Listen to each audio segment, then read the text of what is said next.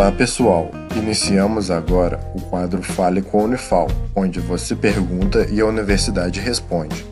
Fique agora com a pergunta de um de nossos ouvintes. Oi, meu nome é Rosângela.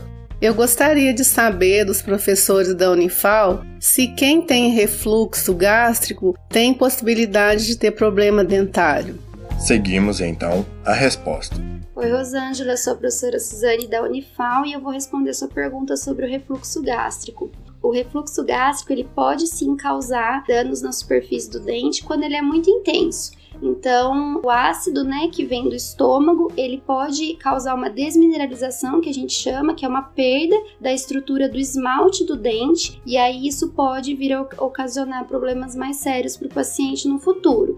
Então, você vai perdendo progressivamente ali a superfície do esmalte, e isso, se for muito intenso, né, pode ser necessário sim fazer uma restauração para restaurar, né, reabilitar aquela superfície que foi perdida. Esse foi o Fale com a Unifal.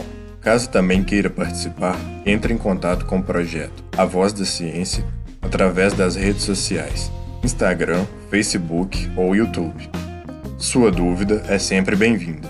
Esse projeto de extensão tem o um apoio da Rádio Federal de Alfenas FM